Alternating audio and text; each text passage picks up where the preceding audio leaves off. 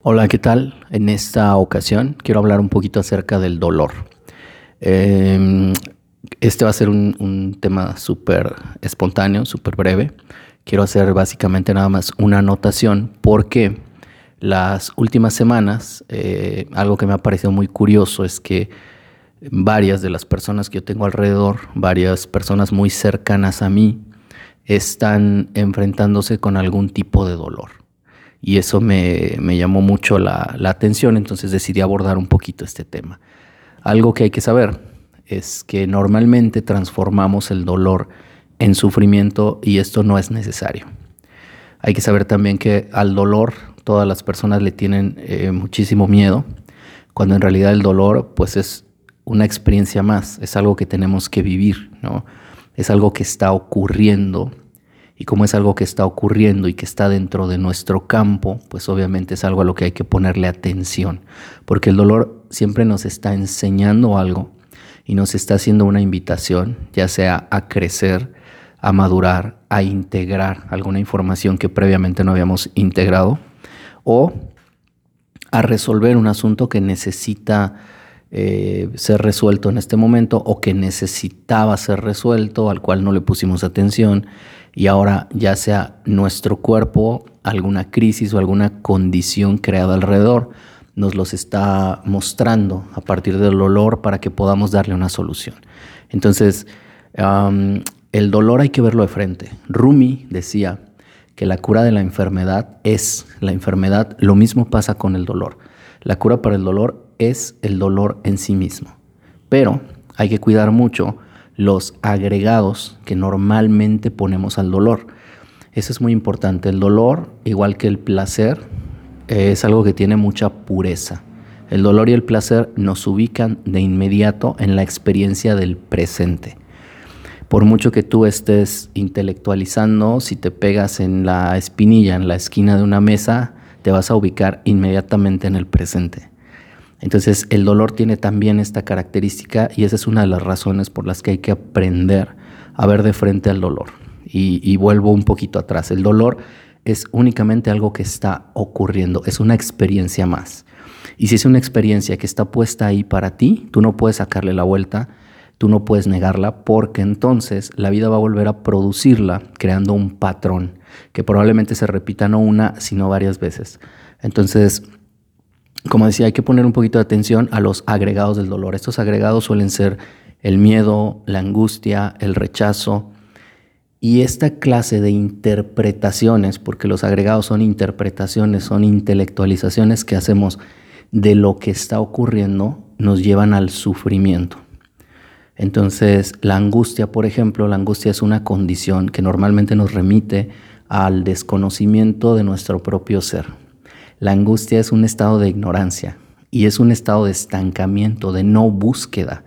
Lo que nos hace sentir angustia ante el dolor es que en lugar de verlo de frente, de observarlo y de tomarlo porque es nuestro, lo estamos rechazando debido a todas esas interpretaciones que hacemos por ignorancia y por desconocimiento de que el dolor también es parte de la vida el dolor es algo con lo que ya deberíamos de, habernos familiarizado.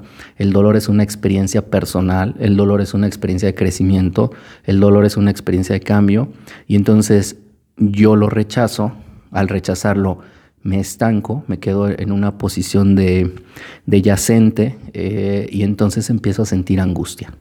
Y luego la angustia pues obviamente se va a transformar en muchas otras cosas como ansiedad, como dolores, como una información que no se puede acomodar, etcétera, etcétera. Entonces, lo primero que hay que hacer es asentir al dolor. Y quiero hacer este, esta aclaración. Asentir no es aceptar.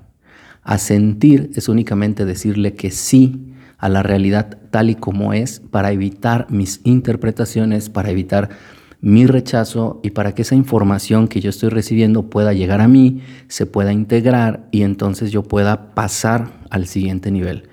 Eh, pongo aquí un, pequeño ejemplo. Hace, hace poco, como, como nos ha pasado a muchas personas, como le pasa a todo el mundo, una persona muy querida para mí, una persona que yo conocí, cambió de repente, ¿no? Empezó a estar enferma esa persona, empezó a sufrir mucho, empezó a tener determinada condición Y lo primero que yo sentía, muchas personas lo pueden interpretar como, como tristeza, como dolor, pero realmente lo primero que hay ahí es rechazo. O sea, rechazo la realidad, rechazo la condición de esta persona, rechazo y empiezo a pelear con eso y genero un conflicto. Y el dolor, para que pueda ser sanador, que sanar es integrar, tiene que estar libre de conflicto. ¿no? Entonces, ¿qué es lo primero que hago yo? Pues asegurarme de no rechazar la condición de esa persona, de no rechazar a la persona, porque lo que la persona o la situación, cuando es una situación la que se presenta, requiere de mí, es que yo la acompañe, que yo haga un acompañamiento, no que juzgue, no que rechace, no que encime mi propio sufrimiento al sufrimiento o al dolor que ya pueda tener la persona, sino que acompañe. Esto lo hacemos con una persona cuando a lo mejor lo que está pasando a una persona me produce dolor o cuando una situación determinada me produce dolor.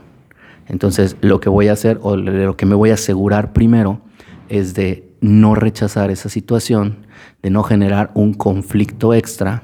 Me voy a sentar a mirar esa situación, a mirar ese dolor de frente, a tomar ese dolor, a integrar ese dolor, a, sentir a ese dolor, a decirle sí, para que entonces una vez que este dolor sea integrado y sea visto, que las condiciones y las personas necesitan ser vistas, entonces pueda estar a favor de mí y no en mi contra.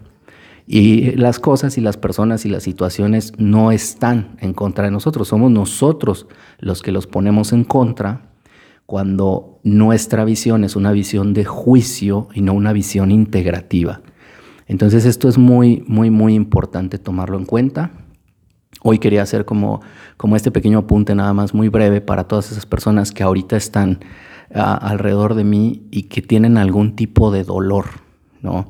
Es importantísimo no transformarlo en sufrimiento y sí transformarlo en una herramienta de cambio, porque el dolor, repito, es una experiencia y es la vida apareciendo frente a mis ojos tal y como es.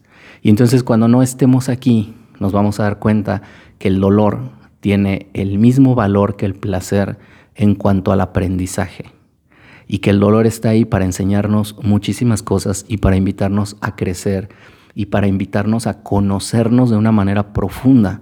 Hay pocas cosas que nos ayuden a conocernos tanto como el dolor, pero siempre y cuando no lo transformemos en sufrimiento, que hay que recordar una vez más que el sufrimiento es una intelectualización del dolor basada en nuestras angustias, en nuestros miedos, en el rechazo y en todos esos agregados. Entonces, la invitación ahora es que si estás sufriendo algún tipo de dolor, te sientes, respires profundo y seas capaz de ver tu dolor sin juzgarlo, sin interpretarlo, asintiendo a él, incluso sonriéndole a tu dolor.